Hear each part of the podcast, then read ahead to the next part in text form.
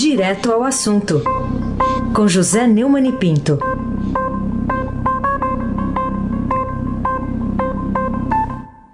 Oi, Neumani, bom dia. Bom dia, Raíssen Abac, Carolina Ercolim. Bom dia. Carlão Amaral e o seu urso polar. bom dia, Moacir Biasi. É, Ana Paula Clã Bonfim, Emanuel Alice Isadora. Bom dia, melhor ouvinte, ouvinte da Rádio Eldorado 107,3 FM. Aí se abaque o craque. Vou começar aqui com uma das manchetes da edição de, do caderno de política aqui do Estadão.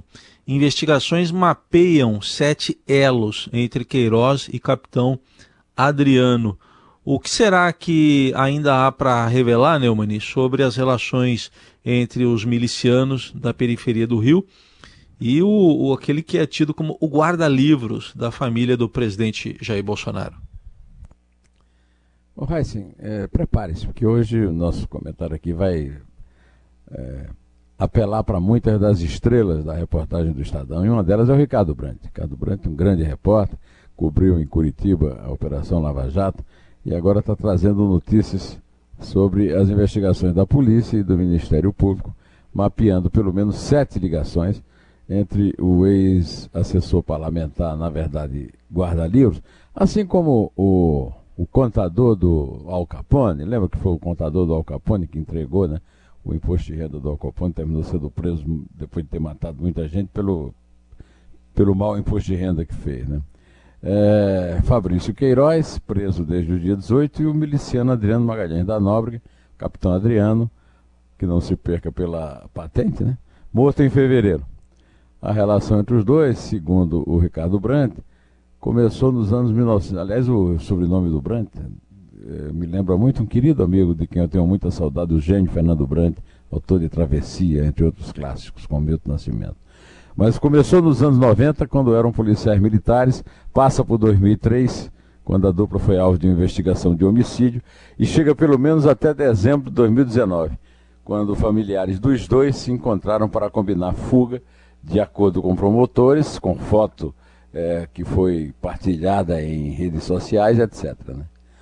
Com a prisão decretada desde janeiro de 19, o capitão Adriano ficou mais de um ano foragido para não ser pego, teria contato com a rede de proteção formada por policiais, políticos e advogados. Um desses amigos seria Queiroz, de acordo com a investigação.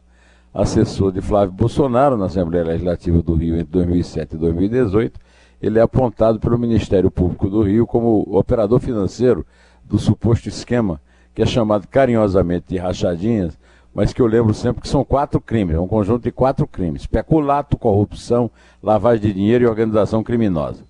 E de nomeações fantasmas no gabinete do Flávio Bolsonaro. Ele nega a acusação. Queiroz e Nóbrega se conheciam desde o ano 90, quando entraram na PM, lotados no 18º Batalhão da Polícia Militar do Rio em 2003, foram alvo de investigação sobre a morte de um suspeito numa abordagem na Cidade de Deus e a apuração não foi concluída. Nóbrega viria a ser expulso da corporação, envolvido em denúncias de ligação com o jogo do bicho. Em 2007, Queiroz foi nomeado para o gabinete do Flávio Nalege, ano em que a ex-mulher do capitão Adriano, Daniele Mendonça da Nóbrega, foi contratada para trabalhar no escritório. Segundo o Ministério Público do Rio, Daniele e Raimunda Vera Magalhães, mãe do miliciano, foi contratado em 2015, receberam um milhão de salários da Alerj entre 2007 e 2018, supostamente sem trabalhar, que é o esquema do peculato de que a gente falava, né? Os, investigadores conseguiram rastrear pelo menos 400 mil reais em dinheiro, sem origem, sendo devolvidos para Queiroz, o que configuraria o peculato. Parte desse dinheiro saiu das contas de restaurantes de Nóbrega. É, Carolina Ercolim, tintim por tintim. Neumani, vamos falar um pouquinho sobre essa proposta do governo, né, da reforma tributária. Ontem teve esse gesto, né, é, protocolar, né, do próprio ministro Paulo Guedes levar isso ao Congresso. Queria saber a sua avaliação desse, desse, desse, dessa proposta, desse projeto que está prevendo imposto menor para os bancos e, por enquanto, não há menção à CPMF. É, na primeira fase da reforma tributária, que foi enviada ontem ao Congresso, o governo propôs uma alíquota única de 12% para a contribuição de, é, sobre bens e serviços, que será criada a partir da unificação do PIS-COFINS, mas manteve uma tributação menor para os bancos, que pagarão 5,8%. Com isso, o Paulo Guedes, que é chamado de posto de piranga é, pelo Jair Bolsonaro na questão da economia, mostrou a sua tendência para proteger os capitalistas de alto coturno e esquecer é, a, de proteger o trabalhador, né? É, aquele que produz também, o empresário e tal. É, e também pessoas jurídicas que não exercem atividade econômica foram, foram isentadas de incidência desse novo tributo sobre suas atividades típicas, né? caso de igreja, partido político, sindicato, fundações, entidades representativas de classes civis sociais anônimos, instituições de assistência social. Né? As empresas que prestam serviço para o consumidor final e são intensivas em mão de obra, como educação, segurança, informática, telecomunicações, hotelaria, transporte aéreo, deverão ter aumento de carga tributária, porque tem poucos créditos para serem compensados. É isso aí. É, é a história de sempre, né? A cantiga da peruca é uma só. Aí se abaque, o craque. Vamos continuar ainda nesse assunto, Neumann. Tem aqui na capa aqui do portal do Estadão a hum. coluna da Rosângela Bittar e o título é Nova contribuição terá carga negativa da velha CPMF. E, ô Neumann, então o é, que, que é isso? É uma forma direta de denunciar um, um passa-moleque no projeto da reforma tributária do governo, que foi apresentado ontem lá ao Legislativo? Eu sempre aconselho aqui ler a Rosângela Bittar. A Bittar é ótima, né? Muito bem informada, escreve magnificamente. O, o artigo começa com o título O Boiadeiro de Chicago. pois é, por que o boiadeiro? Por que Chicago? Né? Boiadeiro por causa da frase do Ricardo Salles, de passar a boiada por debaixo da, da, da pandemia. Né? E Chicago pela inspiração é, pseudo-liberal do Paulo Guedes no professor Milton Friedman, de Chicago. Né? É, segundo a Rosângela, imposto, contribuição ou sigla terão a carga negativa da velha CPMF. Então, eis que o polivalente Paulo Guedes, anunciado como posto Ipiranga por suas mil e uma competências, adere à tática oportunista do colega ministro e aproveita a porteira aberta da mortal pandemia para fazer passar sua boiada. A primeira e mais vistosa delas transforma a extinta CPMF em Imposto sobre Transações Financeiras, agora renomeado como CP, sem perder a imagem odiosa. Segundo Rosângela Bittar, a nova CPMS já vingou como projeto, adiado apenas provisoriamente pelo desgaste histórico, revivido a partir de seu relançamento. Seguirá numa segunda etapa da reforma tributária, iniciada ontem. E que os responsáveis por sua negociação não se prendam à semântica, como costuma fazer este governo quando lhe faltam argumentos imposto, contribuição ou sigla, terão a carga negativa da velha ZPMF, que há muito migrou da economia para a política. Carolina Ercolim, tintim por tintim. Vamos lá. Neumann, outro assunto para a gente tratar aqui. É o Fundeb, que no final das contas conseguiu passar pela Câmara, deve ir hoje para o Senado, mas foram longas batalhas, batalhas aí até aprovação ontem no finzinho da noite. Continuamos com as nossas estrelas aqui. Camila Tortelli e Renata Cafado, dando essa notícia. Foi um dia considerado histórico para os educadores, com a derrota acachapante do governo.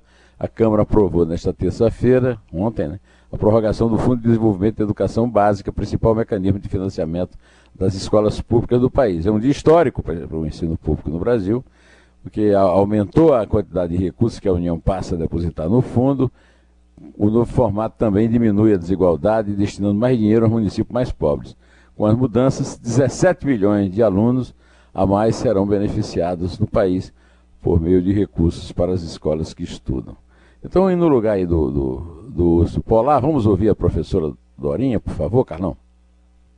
Não temos a sonora? Essa casa assume um compromisso público com a educação brasileira, a garantia e o respeito a milhares de crianças e jovens e a, e a, capacidade e a esperança que a educação pode trazer para o nosso país. Hoje eu tenho certeza que nós marcamos um espaço e uma redefinição de uma educação com correção de desigualdade, mas também uma preocupação com a qualidade, com o direito de cada criança e cada jovem de aprender. Gostei de ver. 499 a favor contra 7 contra. No primeiro turno, na segunda votação, 492, 6 contra. Só os bolsonaristas votaram contra a proposta nas duas votações. Anote aí. Biaquices, Cristonieto, o, o texto segue para o Senado e, e, e para ser votado é, ainda este mês. Esperamos que mantenha a posição histórica da Câmara. Heisenbach, o craque. E daquela operação de ontem, da Polícia Federal e do Ministério Público de São Paulo, a gente destaca uma manchete hoje aqui no Estadão, na primeira página. Qualicorp fez repasse de Caixa 2 para a Serra, diz a PF, o senador nega irregularidades. Mas qual é a, a gravidade, Neumann, para você dessa denúncia da Operação Lava Jato de São Paulo e que efeitos que ela poderá ter sobre o, o, futuro eleitoral do PSDB como um todo, agora nesse ano de 2020 e também lá na frente em 2022? O efeito eleitoral é desastroso para os tucanos. Né? É, o Serra foi socorrido pelo Alcolumbre, que, inspirado pelo Renan Calheiros, que ele derrotou numa fraude na eleição lá no Senado, é, impediu que a Polícia Federal revistasse o aplicasse lá um mandato de busca e apreensão no, no, gabinete do senador e foi apoiado pelo Toffoli, apesar do, do, do Supremo Tribunal Federal já ter decidido que é, a, o foro privilegiado não vale porque o, o Serra teria cometido o crime quando não era senador. Então, é, isso terá efeitos terríveis, porque o, a solidariedade pesou lá nos tucanos, o Bruno Covas, que disputará a reeleição este ano, manteve o Geraldo Alckmin é, como coordenador da campanha dele e o Dória se solidarizou com, com, com o Serra. Então o PSDB caminha, marcha de forma insensata para o afogamento, para, para a extinção, até se for o caso e, e, o poder aqui em São Paulo está altamente comprometido por causa eh, dessa. Eh, o, a Operação Lava Jato em São Paulo nunca funcionou. Agora funcionou. E aí os tucanos estão pagando o pato. Carolina Ercolim, tintim por tintim. Falemos também sobre o Bolsonaro transformando militares em casta, né, ainda mais privilegiada, que é o título da chamada do artigo da Vera Magalhães, na capa do portal de hoje. O que, a seu ver, há de surpreendente nessa afirmação da, da nossa colega Vera? Bom, é isso aqui é para encerrar o Dia das Estrelas aqui, né, do, do Estadão, no nosso comentário, né, Carolina? É, a Vera Magalhães é, lembrou no seu artigo que o governo quer criar duas gratificações só para militares ia levar a remuneração delas a até de, de menos de 2 mil a até quase 7 mil reais por mês. Segundo Vera, Bolsonaro não faz questão de disfarçar que quer pisar no acelerador do processo de militarização do seu governo. Começou a mover o barco nessa direção já no ano passado e enfundou as velas de vez em 2020. Levantamento do Tribunal de Contas da União apontou espantoso contingente de 6.157 militares da ativa e da reserva em cargos civis no governo, sendo 2.643 em cargos comissionados. Trata-se de um aumento de 108,22% de 2016 para cá. Então, uh, nós temos um governo democraticamente eleito pelo povo, como, aliás, são também os governadores e prefeitos que o Bolsonaro insulta, todos foram eleitos pelo mesmo povo que elegeu o Bolsonaro, é, mas é um governo militar. Trata-se de um governo militar. Vera tem toda a razão e é com isso que nós encerramos hoje o dia, pedindo que a Carolina é, comece a contar, se possível com um ursinho aqui de, de, de urso polar para eu mostrar aqui para o Arthur. Né? ah, aí é com o Carlão. Encomenda para o Carlão aí. Põe o urso aí, Carlão. Eita! É, isso aí, esse urso. O, o, Eu achei meio o Arthur bravo um, esse urso. O Arthur, a tia, a tia avó, Márcia, é, da Márcia, Márcia Lígia, deu para ele um livro que você aperta um, num buraquinho assim, aparece o barulho do, do zoológico, né? Ah, e é esse, legal, esse né? barulho do urso polar tá nele. E ele já aprendeu a pôr o dedinho. Né?